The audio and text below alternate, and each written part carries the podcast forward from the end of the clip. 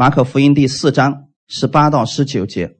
我们今天分享的题目叫“撒种的比喻”，第三讲，落在荆棘里的。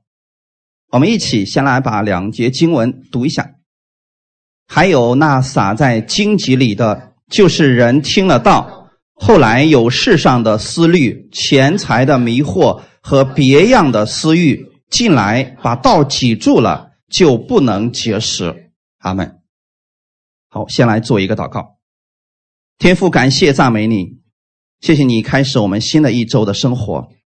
我们从你那里先领受你的话语，领受你的供应，我们在这世上就有智慧去生活。我们遇到问题，我们知道可以向你来祷告。不管我们的难题是什么，我们知道在你那里有答案。请你带领我们弟兄姊妹，今天在你面前得着你的供应。感谢赞美主，圣灵亲自来更新我们每一个人的心思意念，让我们能够脱离这世界上的诱惑，在你里边享受自由和恩典。感谢赞美你，奉主耶稣的名祷告，阿门。我们今天分享撒种的比喻，落在荆棘里的。大家知道，在植物界，种子生长或者说麦苗什么生长的时候，有荆棘生长，这个植物就长得慢。那所以我们不能够让这两样一起长，两两个一起长，一定是荆棘长得快。你们知道为什么吗？为什么种子没有它？生命力旺盛呢，你看那个荆棘，你不用给它施肥，它都长得特别的茂盛。其实这里边也有一些属灵的含义，我们今天会给大家分享。当植物被荆棘挤住之后，就不能结实了。由于它们吸收不到这个养分，有时候呢，竟然得不到日光的照射，所以它没办法结实。同样的，如果我们今天已经接受耶稣的人，我们被今生的思虑。钱财、宴乐等这些捆住了，你看不见神给你的祝福。这就是为什么一些基督徒他说：“我已经信主很多年，可为什么我的生活没有发生改变？我在生活当中也没有看见主到底做了什么？不是神没有做什么，是我们的眼睛很多时候被迷住了。就像耶稣当年到犹太地去传道。”很多人的眼睛被迷着，他们认不出来那是神的儿子。如果他们承认那是神的儿子，是救世主，他们会在所有的事情上去寻找耶稣。很多人认为他只是一个先知，很多人认为他是一个医生。如果你认为耶稣只是一个医生，那么只有你有病的时候才去找医生。你们有没有发现，你去医院看完病，医生会不会给你打招呼说再见？会不会这样说？不会，对不对？别的，你看我们朋友之间，我们聊完天说回见啊，下回见啊。医生不会跟你说下回见，因为他知道这个不合适。啊，弟兄姊妹，对我们来讲，我们在耶稣基督里边，我们拥有神的祝福。神给我们的这个祝福是充充满满，是到各个领域里边去的。你在各行各业，在你人生当中，无论遇到什么问题，你应该想到耶稣是救主。救主的意思是，不管什么问题，他都能解决。你认为耶稣是个先知，他可以是先知；你认为他是医生，他可以是医生；你认为他是你的导师，他可以是你的导师。但如果你认为他能够拯救你的生命，他就能拯救你的生命。所以我们要对耶稣有一个正确的认识。今天呢，很多的信徒忙的是不可开交，身心疲惫。有很多人甚至连读经祷告的时间都没有了，以至于说他没有办法再得着神给他的光照和营养了，这才是原因。以前的时候呢，跟一些人在聊天的时候，因为过去我们受律法主义思维的影响，如果我们一个星期不祷告，一个星期不读经的话，牧师就说了：“你还算基督徒吗？”我们马上是不是有定罪感在心里边了？我们说哦，是啊，你看我还好意思说我是基督徒，我都一个星期没有祷告了，一个星期都没读经了。如果说你一个星期没读经、没祷告，你有定罪感，这是不正确的。你不该有定罪感，你应该感到饥饿。就相当于说，如果你三天没吃饭，你看到食物，你觉得哎呀，我怎么这么可恶呢？我竟然想吃东西，这正确吗？你应该感到饿，看到食物你应该更高兴才对。所以，如果你一个星期都没有读经、没有祷告了，你突然来到神的殿中，你会感觉到哇，主啊，我真的我感受到了一种家的温暖。这就是为什么很多信徒他流浪多年之后再次回到教会当中，听到关于耶稣基督的信息的时候，这个人泪不住的流，心里边感到特别的温暖，是因为他太久没回来了。他回来的时候，天父此时刻是拥抱他的。还有很多人是第一次来教会当中，他也感受到这种温暖。也许是在唱诗歌的时候，也许是在讲道的时候，他的心突然感觉到特别的温暖。你应该知道，此刻这是圣灵在你身上的工作，他是正在光照你，给你供应营养。哈利路亚！他知道我们需要的是什么。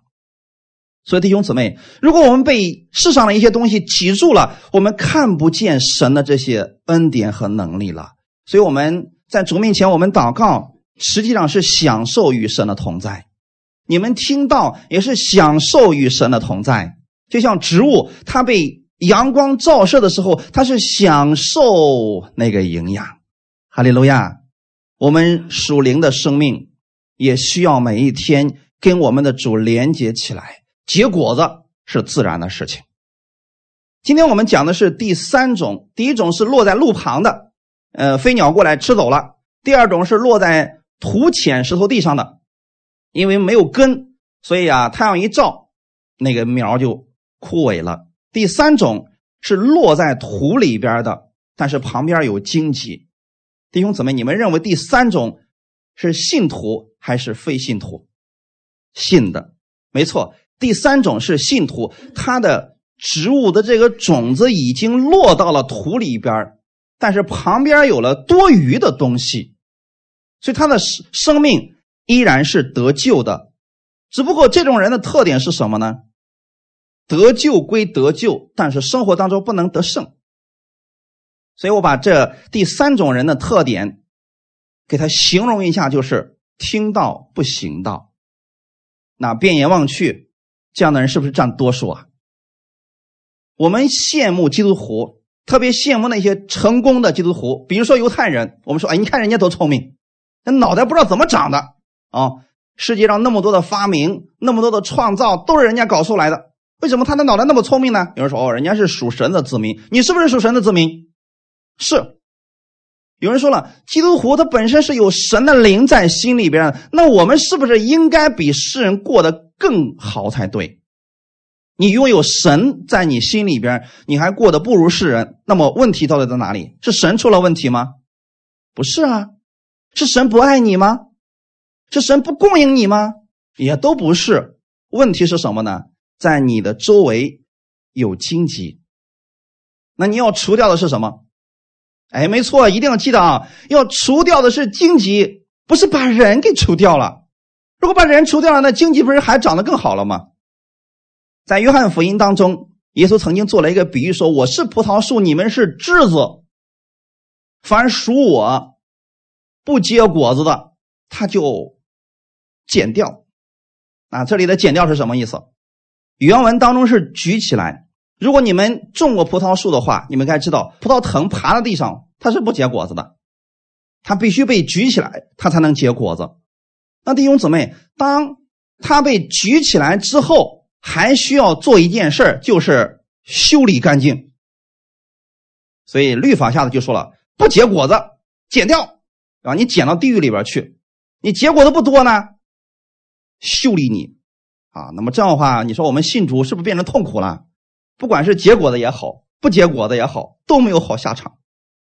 但弟兄姊妹，那段经文的意思是什么？我们就说，如果你结果子不多。生活当中能看到一丁点儿神的恩典和祝福，就像一些人所说的：“小事上我祷告神就应允了，可是大事上为什么神就不听呢？”这是你看到了一点点的。这个时候神说了：“结果子不多的，我就要修理干净。”那么耶稣要修理掉的是什么呢？你看啊，那个果农或者修理葡萄树的那些人，他们剪掉的不是正常结果子的那个枝子，他剪掉的是多余的枝子，就像我们去。麦地里边去除草的时候，你不是把那个麦苗给除掉，你是把麦苗旁边的杂草给它除掉，把这些荆棘除掉，对吗？耶稣来了，不是要把你剪除，是要把你生命当中不该有的东西，要把它们剪除。这样的话，你就能活出耶稣基督的样式来了。哈利路亚！所以我们需要听到，这是至关重要的。同时，也要需要把我们所听的活出来，这就是听到也要行道。看一段经文，《雅各书》第一章二十二到二十五节：“只是你们要行道，不要单单听到，自己欺哄自己。因为听到而不行道的，就像人对着镜子看自己本来的面目，看见走后，随即忘了他的相貌如何。”唯有详细查看那全被使人自由之律法的，并且时常如此，这人既不是听了就忘，乃是实在行出来，就在他所行的事上必然得福。阿门。雅各在这里强调的是，在人面前称义，在行为上称义的事情。我们已经得救的人，我们不要再去天天说啊，我要努力成为艺人，不需要了，你已经是艺人了。成为艺人之后，你要做的事情就是把你里边的这个义活出来，也就是我们所说的行义。那怎么样行呢？不是我们自己努力去行。看这里，你们要行道，不要单单听到，就证明听到是非常重要的，但是行道也是非常重要的。如果听到不行道，就是自己欺哄自己，这是什么意思呢？如果你只是听到，就算你听的是恩典的道。听的再多，你不把它实践出来，这就是一种知识，就是一种理论，其实就是自己欺骗自己了。比如说，我们告诉你，耶稣在十字架上担当了你所有的咒诅，所以你不必再活在疾病当中了。你知道这个，你也领受这个，可是当疾病来临的时候，你什么样的反应呢？有的人反应是：主啊，你为什么嫁给我疾病？有的人说：“主啊，你为什么不医治我？”其实这两种反应都属于不行道的反应。那遇到这种情况，我们该怎么办呢？勇敢的拿出你们的权柄，奉主耶稣的名，命令这疾病从我身上离开。阿门。这是四个福音书当中耶稣通常所做的事情。那耶稣是一个行道的人。道成了肉身，我们看见耶稣的时候就知道那个就是道。过去人们寻找的道就是耶稣。那耶稣在行走的时候，他是在行道。你看，耶稣遇到这些困难，他从来没有说：“哦，好厉害的问题啊，好大的问题啊！”从来没有描述过这个问题有多大。他只是去解决这个问题。所以，如果我们只是听，不去把它实行出来的话，就是等于说自己安慰自己了。哎。神总会解决的，在疾病面前，我们说：“哎呀，反正人总得死的嘛。”你这样安慰自己，能说得过去吗？这是不信的人安慰自己的方式吗？这就是自己欺哄自己的嘛。但实际上，神不希望我们这么活着，因为听到而不行道的，就像人对着镜子看自己本来的面目。到今天为止，你们能不能把自己的样貌立刻给画出来？有点困难，对吗？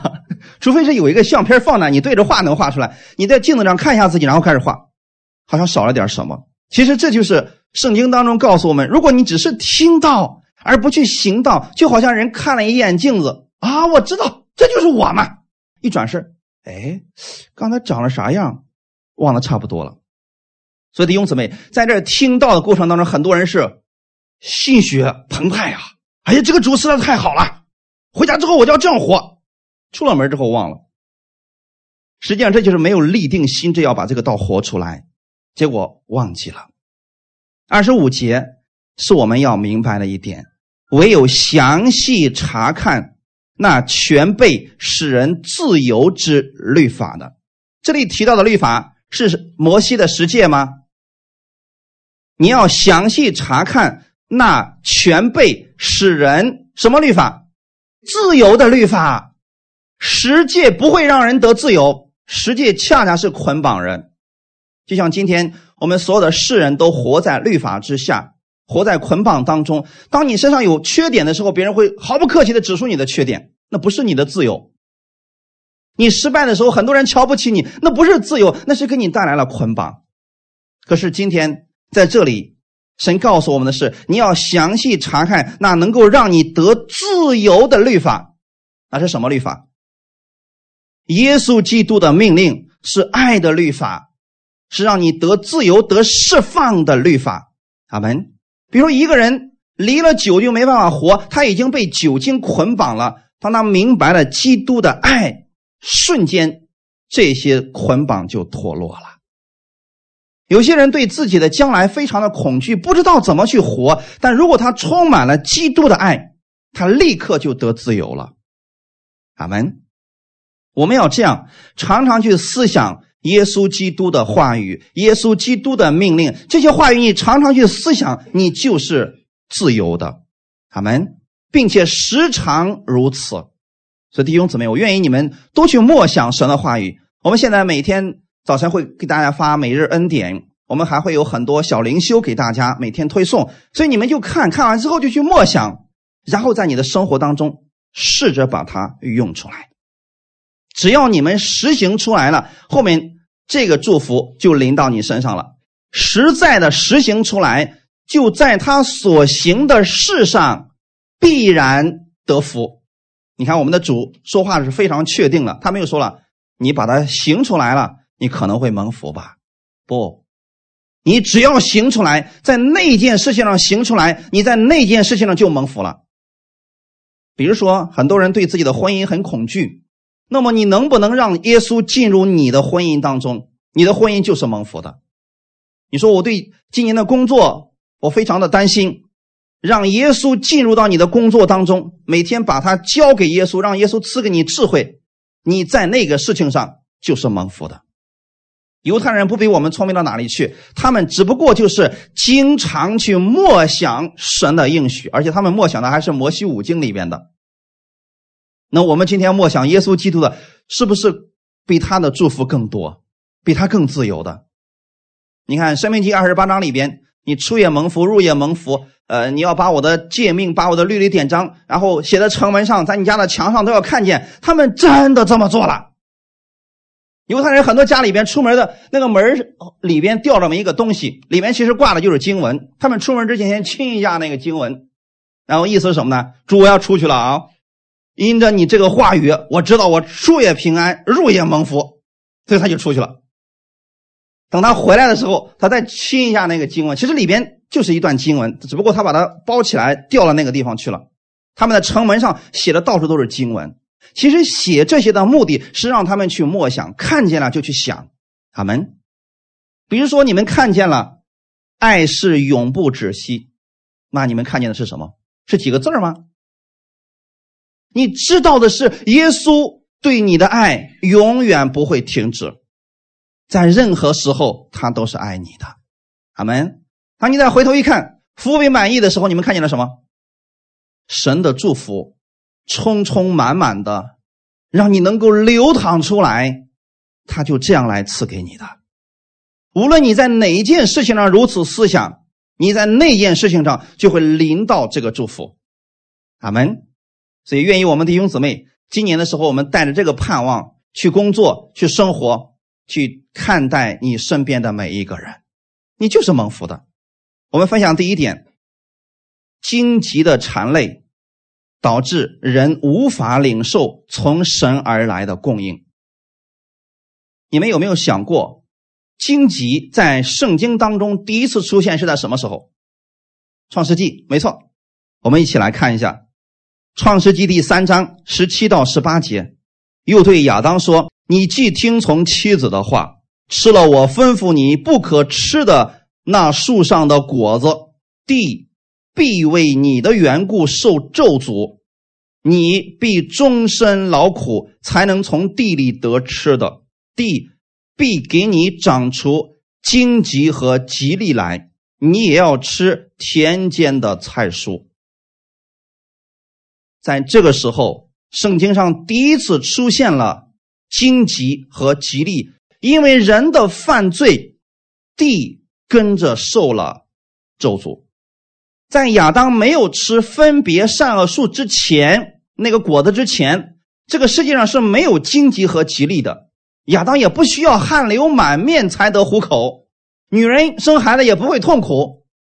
这是之前所有的事情都是美好的。那么它的分界线就在于，当亚当和夏娃吃了那分别善恶树上的果子之后，这个咒诅就开始了，出现在地上。那有人就说了。这个分别善恶树上的果子到底代表着什么？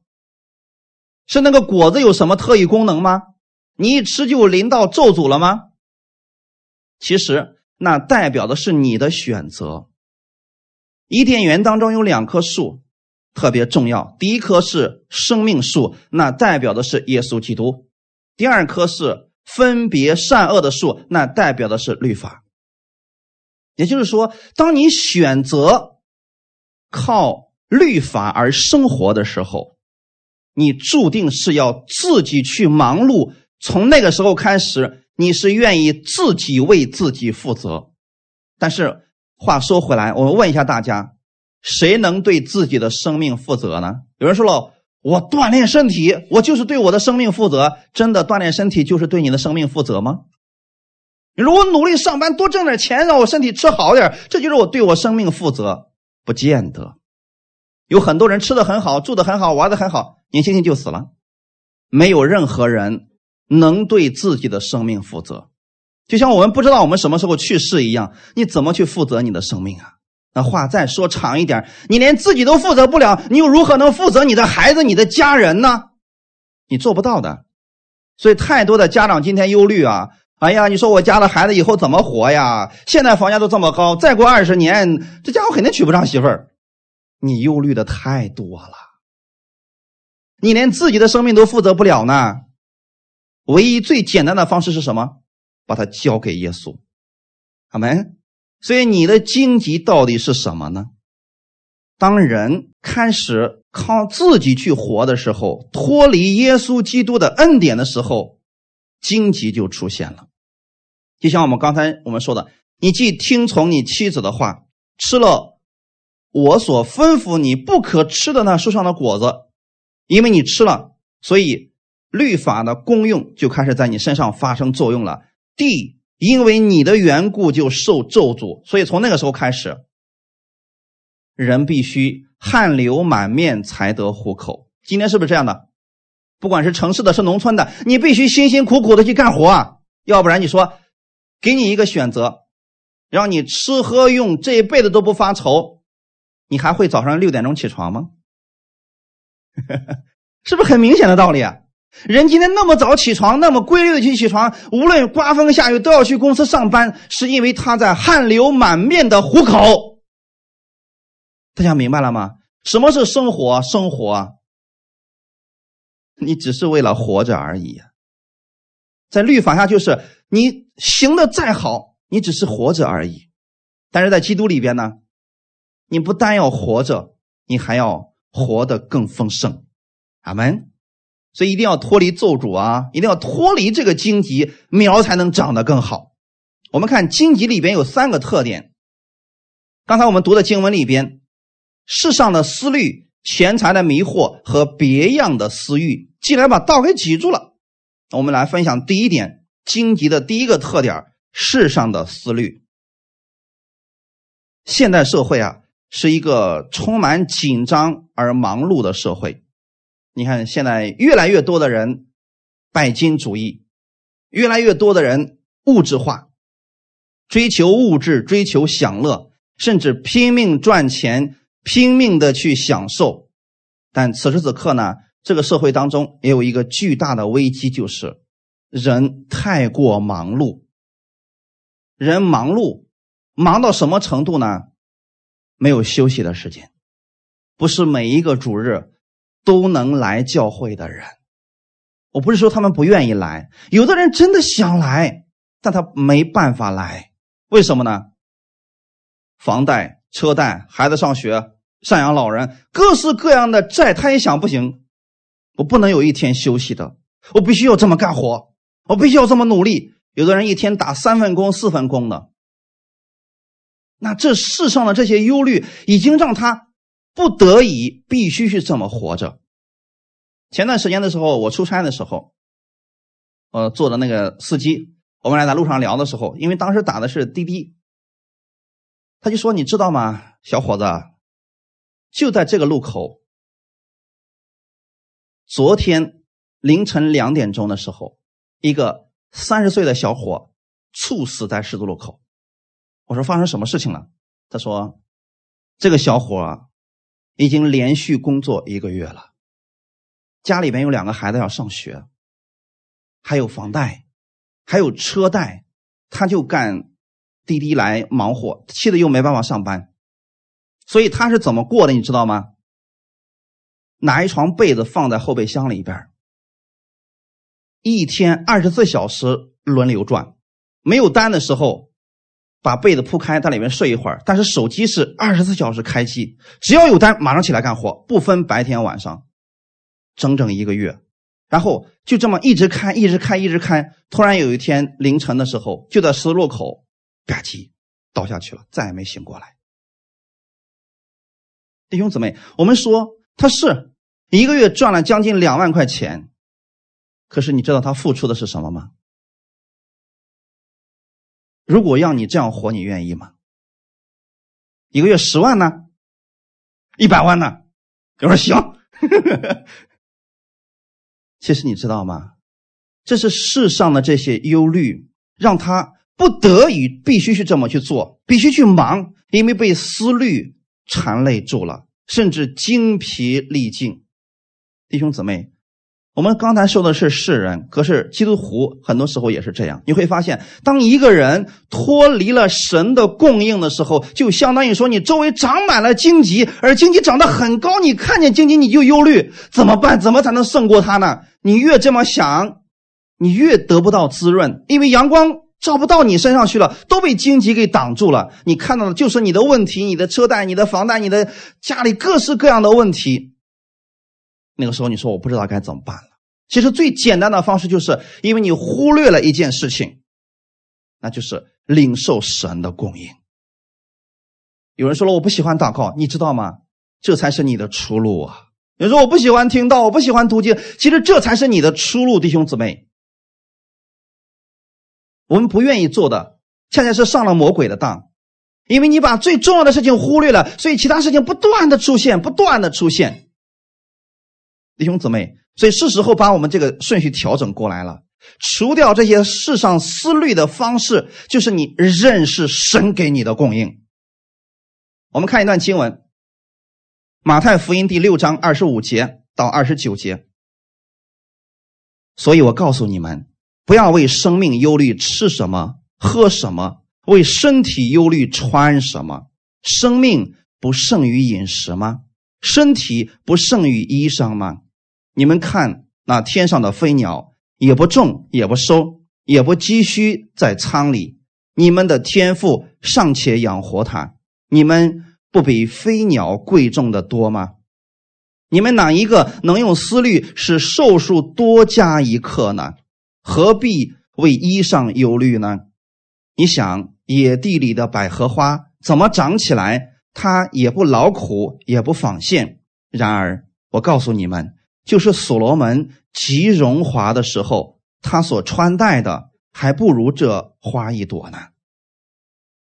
你们能想到耶稣在讲这段话语的时候，他面对的是一群什么样的听众？忧虑的。但我想，此刻耶稣是在旷野里边讲道，所以他说：“你们看，你们看这野地的百合花，谁给他那么漂亮的装束？既然长在野地里边，它那么好看干什么？”在我们看来，我们是不是应该把这个漂亮用在最显眼的地方？呃，那个不重要的就不让它那么好了。其实不是的。你看看这个世人啊，外面有的人打扮的是光鲜亮丽，可是家里边乱的一团糟，对吗？有人说反正家里看不见。可是神给你的是什么？你知道吗？让你在各个领域、各个行业、各个层面，你都是最好的，就像野地里的百合花一样。没有人看见他，但是天父说：“我就要给你最好的。”连世上所罗门最繁华的时候，他穿的衣服都不如你。就算工业如此发达的今天，人造出来的衣服用放大镜一看，没法看了。里面是不是各样的东西都在都在了？而且粗糙的不得了。但是你再拿一朵百合花，或者说野地里的小花，你把它拿下来一朵，放在显微镜下放大一千倍，你会越看越惊艳。哇，怎么这么漂亮？这就是神的创造。阿门。通过这件事情，耶稣要告诉我们什么呢？不要忧虑。当你不认识神的时候，看不见天赋的供应的时候，你就开始忧虑了。所以弟兄姊妹，今年你们要活在盼望当中，生活依然要过，但是我们要过得更好。我们要把顺序调整一下。哈利路亚！我们先看到神的供应，然后那些荆棘就没办法超过你了。除非你是看不见神的供应了，你会看到各式各样的问题。所以这就是为什么很多人家里面是这个问题刚堵上，那个问题又出现了，把自己忙活的不得了。如果你把他们都交在耶稣手里边，这事不就简单多了吗？话说回来，在教会当中是不是也是这样的呢？如果我开始处理你们的问题，我就不用干什么事我可能晚上都失眠了。但是我有一个绝招，知道是什么吗？不管你们遇到什么样的问题，我可以把你们带到耶稣面前。然后耶稣会解决你们的问题。你一开始不会，我可以教你怎么去依靠耶稣。以后你会了，你也可以去教别人如何依靠耶稣。这样的话，我们的生活会越来越轻松，越来越简单。你的见证会不断的出来。那个时候，你也会告诉别人不要忧虑。耶稣怎么劝这些听众的呢？你们看天上的飞鸟，也不种也不收。耶稣说这个话的意思是我们是既种也收，也积蓄在仓里边可是呢，人又得到了什么呢？鸟不种不收，天赋养活他们呢。可是我们呢？我们是既种又收，又积蓄的仓里边我们却活得很忧虑。如果鸟跟人能对话的话，鸟一定搞不明白人为什么要这么活着。说哇。你的存款都几百万了，都上亿了，你为什么每天还那么忙碌的活着呀？他说不行啊，不这么活着，这公司就垮了呀，股市都掉下去，你没看到吗？飞鸟说：“我不懂人的想法，我可以活得很高兴。神希望我们喜乐的活着，阿门。我不是反对大家存钱，我是告诉你不要被这些影响，不要让这些成为你的忧虑，这是世上的忧虑，阿门。”耶稣说的是：“你们哪一个能用思虑是寿数多加一刻呢？”其实是一个反问的话语，也就是说啊，忧虑过多的人注定不能长寿。你去访问那些寿命比较长的，他会告诉你什么事儿？嗯，少操心，是不是很简单？哎，要想活得长点就得把心放宽点有人说不行啊。孩子这么大了，我不放心呐。你不放心也没用，他不一定听你的呀。所以，聪明的老人在孩子结婚之后就要学会睁一只眼闭一只眼，不要你觉得，哎呀，我都过大半辈子，这样过下去肯定不行。让他们去，你要学会放手。这样的话，你可以活得很久，他们也少操心。如果你天天为他们操心，最后你你气病了，反而成为他们的累赘，成为他们的忧虑了。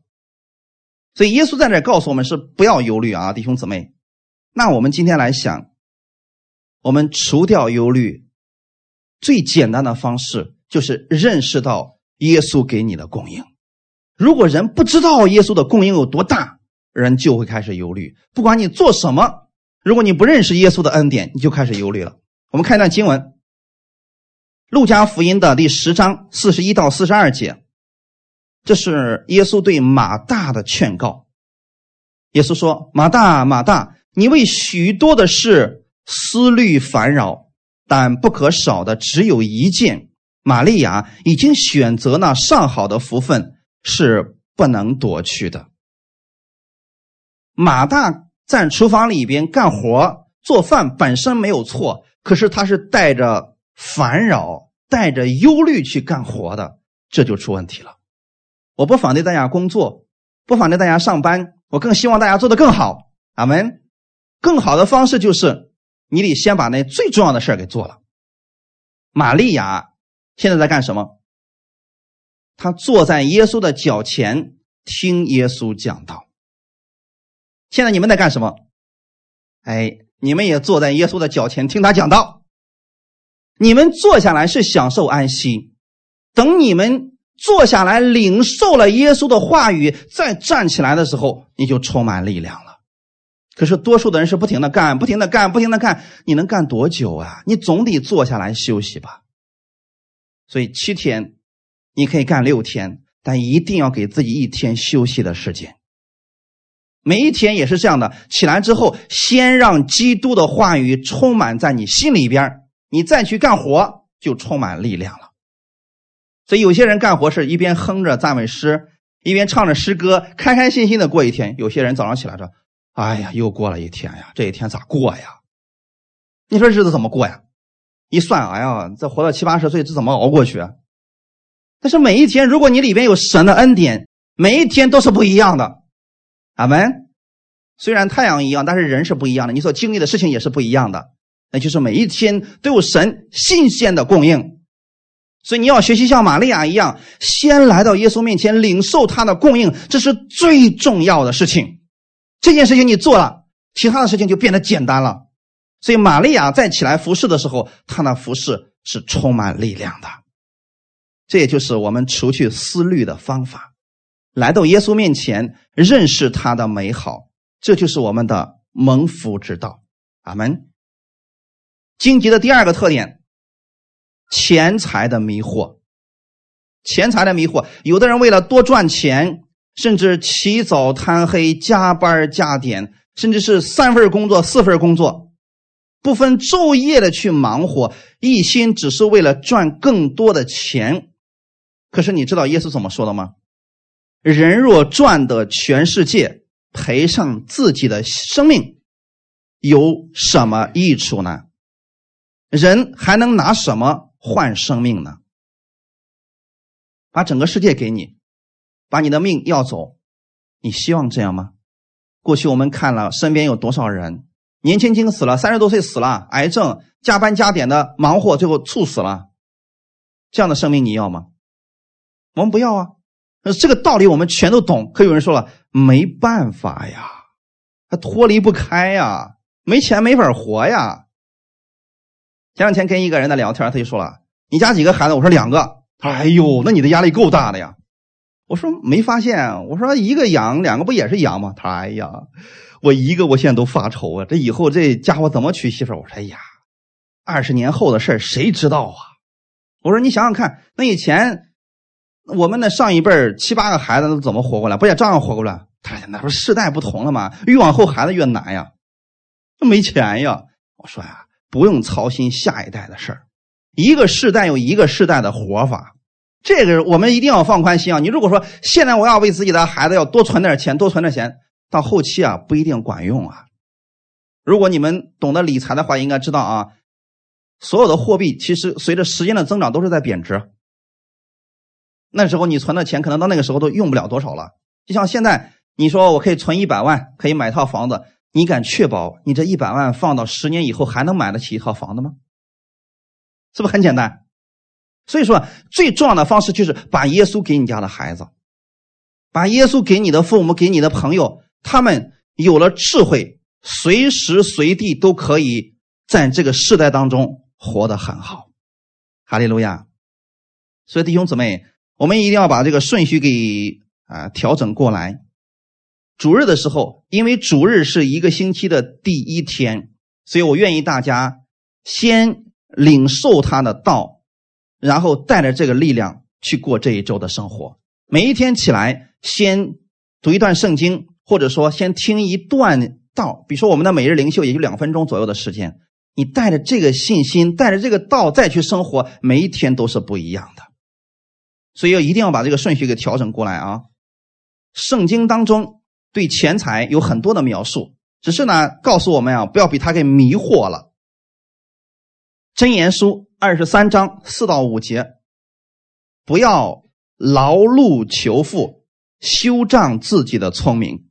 你岂要定睛在虚无的钱财上吗？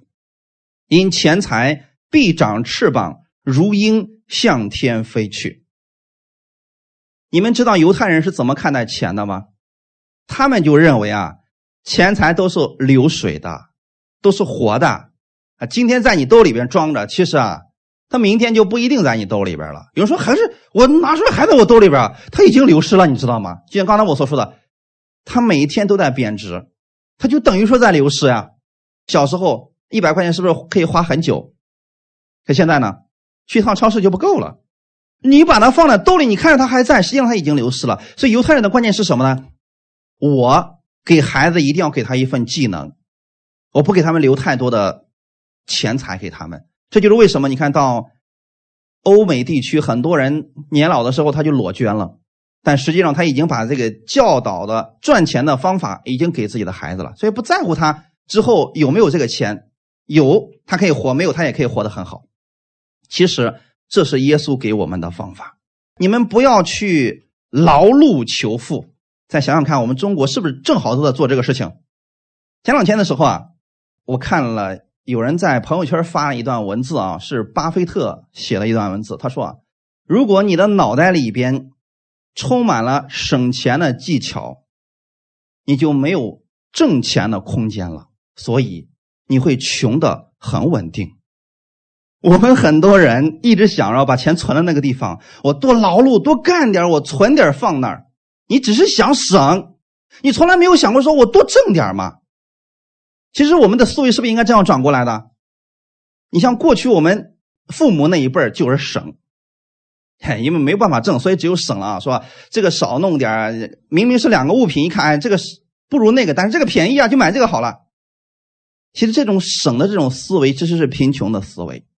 我们不应该在这个地方来节省我们的生活，应该是想主你赐给我灵感，让我可以赚更多。阿门。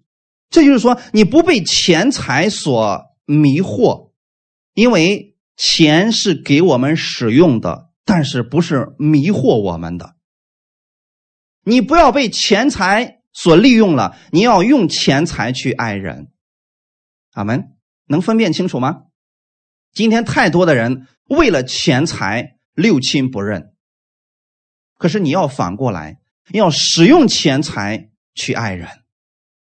哈利路亚！你有这样的一个心，神愿意赐给你钱财，但是怕的是我们被他给迷住了。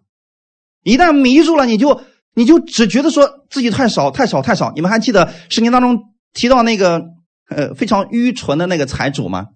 我要把我的仓房给拆了。我要盖一个更大的，然后把所有的好东西都存到里边去。然后他对他的灵魂说：“灵魂呐，你呢就跟着我下半辈子吃香的喝辣的就好了。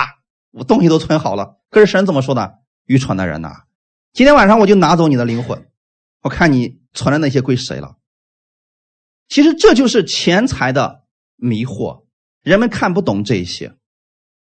太多的人。”一心只是为了挣钱，但是你们别忘了，这些只是工具而已啊！阿门。圣经上说的是有衣有食，你就当知足。知足的心是极其难得的。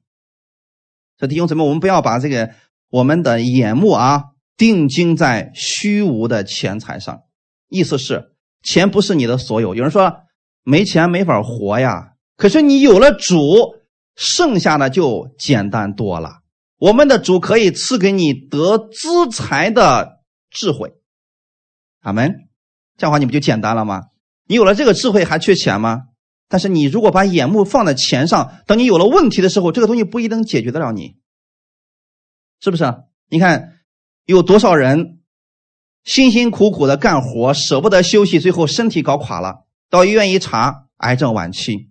他给医生说：“医生啊，求求你救救我吧！我愿意把我的所有资产都给你，你一定要把我的生命给救回来。”医生说：“对不起，我真救不了你。”那个时候你发现换不了啦，那是不等价的，所以我们应该重视我们的生命。神会赐给你你所需要的一切，你不要被钱财所迷惑了，就是不要把你的眼目定睛在虚无的钱财上，因为他们。依靠不住，你真的有一天去依靠他的时候，他已经飞走了，不知道飞谁的那儿去了。这是第二个，第三个是别样的私欲。这些都是荆棘，都会影响我们跟神之间正常的交流，影响我们得着神丰盛的供应。我们来看一下雅各书第一章十四到十五节。但个人被试探，乃是被自己的私欲牵引诱惑的。私欲既怀了胎，就生出罪来；罪既长成，就生出死来。这里提到一件事情，就是很多人总是被试探，被试探的时候还能掉进去，原因是从哪里发生的？这些试探之所以会临到他身上，是因为他里边有私欲。去年的时候，有一个姊妹问了我一些话语，说：“任教师啊，说我有个事我问你一下，你看可以吗？”我说：“可以。”你问我，他说：“别人在教会里边做生意，让投钱，说这个投一万块钱，然后呢，一个月可以返两千五，可以返六个月。我一算，哇，还挺多的。”教会好多人都都去弄这个了，我也投进去了两万多，现在那公司找不着了。你说我祷告神能把这个钱给我要回来吗？其实我问他，我说你为什么要做这个事情呢？哎呀，我不就想着说当时教会里面都做，我说不对，我说你想赚钱。他不说话了，是不是？不是因为你看别人都投你，他那不肯定不是那个，是因为你一听，哎呦，这个赚的挺多的。所以你愿意去做，这样的事情太多了。原因是什么？私欲。如果我们没有这些私欲，那个试探我们能掉进去吗？掉不进去。其实多数的情况就是因为我们里面有私欲。有的人是为了名，有的人是为了利，有的人是为了权。总之有一个东西吸引了你，魔鬼张一个口袋让你掉进去了。这个事情让我们生活当中如果不认识神的恩典，特别容易掉进去。就这么简单，弟兄姊妹，所以这就是别样的私欲。魔鬼呢，很多时候是把我们里边这个私欲扩大了，然后让我们掉进他的网罗了。好，你们想，起初的亚当和夏娃是不是这么掉进去的？夏娃因为不认识自己的身份，不知道自己拥有的祝福，所以才掉进了魔鬼给他的网罗当中。有人说，那魔鬼怎么那么厉害，就把他给诱诱惑进去了呢？其实是因为他们里边里已经有了私欲。如果你相信神的话语，不去在那个分别善书面前看，不去想这个事儿，魔鬼哪有机会啊？如果你的脑子里面天天想的是神的话语、耶稣的祝福，魔鬼没有办法诱惑到你，就算诱惑你，他也没有办法把你给拉进他的网络里边去，除非你有这个想法了。可能亚当和夏娃一开始就想：对呀，为什么不让吃呢？是不是这个就是最好的呢？魔鬼一看，哎。我就告诉你，这个其实才是最好的。你吃了之后，你就能像神一样，能分辨善恶。结果呢，越来越说到夏娃的心里边去了。那其实你看啊，时代无论怎么发展，女人的钱总是好赚的，不管是衣服是化妆品。你看，把化妆品卖给男人，这公司一定活不了多久。但是卖给女人的，你发现？你去商场看看，去服装市场看看，女人的东西占一半以上，百分之八十都是女人的，男人的特别的少。其原因是什么呢？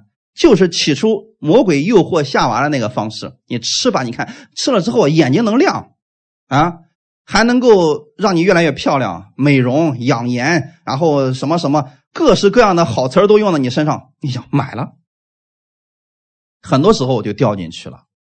弟兄姊妹，这叫做。私欲的东西，夏娃不认识，其实自己早已经拥有了这些。他有没有神的形象？早有了呀。可为什么通过那个来成为有神的形象呢？不需要的。弟兄姊妹，今天你们知不知道，你们已经是神眼中的宝贝了？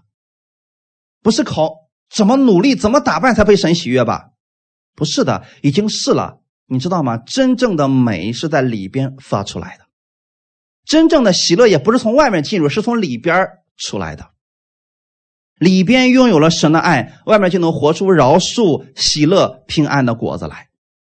所以你要不断的去认识主耶稣基督。看一段经文，《雅各书》第四章一到三节说：“你们中间的征战斗殴是从哪里来的呢？不是从你们白体中战斗之私欲来的吗？你们贪恋还是得不着；你们杀害、嫉妒又斗殴、征战也不能得。你们得不着，是因为你们不求；你们求也得不着，是因为你们妄求，要浪费在你们的宴乐中。这句话，过去很多人乱解释，说别乱求啊！你要乱求，神不会给你的，还会抽你一鞭子。所以很多基督徒说：“任教师，你告诉我怎么祷告呀？我不敢祷告，我万一祷告错了，神再惩罚我一顿怎么办呢？”其实这段话语是什么意思？不是不让你祷告，不是说你必须祷告在神的旨意上，神才给你成就。他的意思是，心态，你的目的是什么？阿门。你看这里边，他们不求，他们要是求求什么呀？杀害、嫉妒、斗殴、征战。你说你求这些事神能给你吗？我记得以前给大家做过一个见证，有一个教会里边，因为嫉妒纷争，分成了三派。这三派在教会当中主日讲道的时候啊，就开始斗起来了。有一派三半嘛，有一个拿着拿着话筒在上面唱赞美诗，另外一中间一个也上来一个抢一个，这个声音大，那个声音更大，那队也上来直接拿吼喊。你想下面信徒该怎么办？分成三波之后，然后去小组里边聚会。有一次的时候啊，其中那次我正好去他们那儿啊，然后一个中年的一个姊妹告诉我说。任教师啊，你能不能去我们小组里边？今天晚上带领我们祷告啊！我们今天晚上有个祷告会。当时圣灵直接告诉我不要去，我不知道为什么。你想这种情况下，我们应该说是要去的吧？参加祷告会，我们为什么不去？啊？可是当时圣灵非常清楚，我也听到说不要去，然后我就说对不起，今天不能去。结果他就回去了。他刚走之后，我所在的那个地方的那个负责人告诉我：“你的决定真正确，你要去了，今天你就左右为难了。”我说为什么？他说他们是那个分裂的教会当中的一波呀。你知道他们现在祷告，天天祷告，天天开祷告会都干什么吗？我说不知道。所有人齐刷刷的跪那儿，主啊，求你从天上降下一个雷，把那两队都劈死吧。如果他们他们去让我祷告这个，你说我怎么办？是倒还是不倒？你要说你们这是错的，告诉你，你就成他们的仇敌之一了。所以，如果说这样的杀害、嫉妒、斗殴、征战，神怎么给你成就？会不会成就？不会的。弟兄姊妹，记得这样才叫妄求。阿门。你求主把某一个人咒诅致死，神不会给你成就。这个人该死的时候，神会收拾他，会审判他，但是不是你非得给他咒诅死？你做的事情是什么？神希望你祝福。那么，为什么神？要让你去只管祝福别人呢？原因很简单，神不希望你里边有咒诅。阿门，大家明白了没有？审判的事是神的，但是神不希望你里边充满了苦毒、纷争这些，神不希望你里边有，他希望你里边充满平安、喜乐。阿门。我们分享第二大点，因着耶稣。咒诅之地被翻转，我们一起来读一下《出埃及记》第三章一到五节。摩西牧养他岳父米甸祭司叶特罗的羊群，一日领羊群往野外去，到了神的山，就是何烈山。耶和华的使者从荆棘里火焰中向摩西显现，摩西观看，不料荆棘被火烧着，却没有烧毁。摩西说。我要过去看这大异象，这荆棘为何没有烧坏呢？耶和华神见他过去要看，就从荆棘里呼叫说：“摩西，摩西。”他说：“我在这里。”神说：“不要进前来，当把你脚上的鞋脱下来，因为你所站之地是圣地。”好，弟兄姊妹，刚才我说了，在什么地方地受了咒诅？亚当和夏娃犯罪之后，地受了咒诅，开始长出来了。荆棘和吉利，对吗？这对我们来说不是什么好事情。可是你看，神的恩典在哪里显现出来的？耶和华的使者从荆棘里火焰中向摩西显现，也就是说，你在哪里受的咒诅，神要在那里让你重新站起来，要在咒诅中让你重新站起来，要把你从咒诅当中脱离出来。我们过去没有认识耶稣的时候，我们就在荆棘当中活着，我们没有办法脱离那个。可是今天有一个东西出来了，你被翻转了。当耶和华神看见摩西要过去看这个荆棘里的异象的时候，说：“摩西，摩西！”开始呼叫他。摩西说：“我在这里。”然后神说：“不要进前来，要把你脚上的鞋脱下来，因为你所站之地是圣地。”弟兄姊妹，是圣地，就是分别出来的一块地方。我们看到火去烧荆棘，荆棘一定会被烧毁，对吗？可是现在是情况是什么呢？圣灵在荆棘当中。这些被神完全翻转了，指的是什么呢？我已经解经告诉大家，《马可福音》十五章十六到十七节，兵丁把耶稣带进衙门院内，叫齐了全营的兵，他们给他穿上紫袍，又用荆棘编做冠冕给他戴上。我们怎么样从咒诅当中出来的？因为荆棘的冠冕被戴在了耶稣的头上。他替我们承担了那些荆棘所带来的痛苦，阿门。为什么荆棘冠冕是戴在头上的？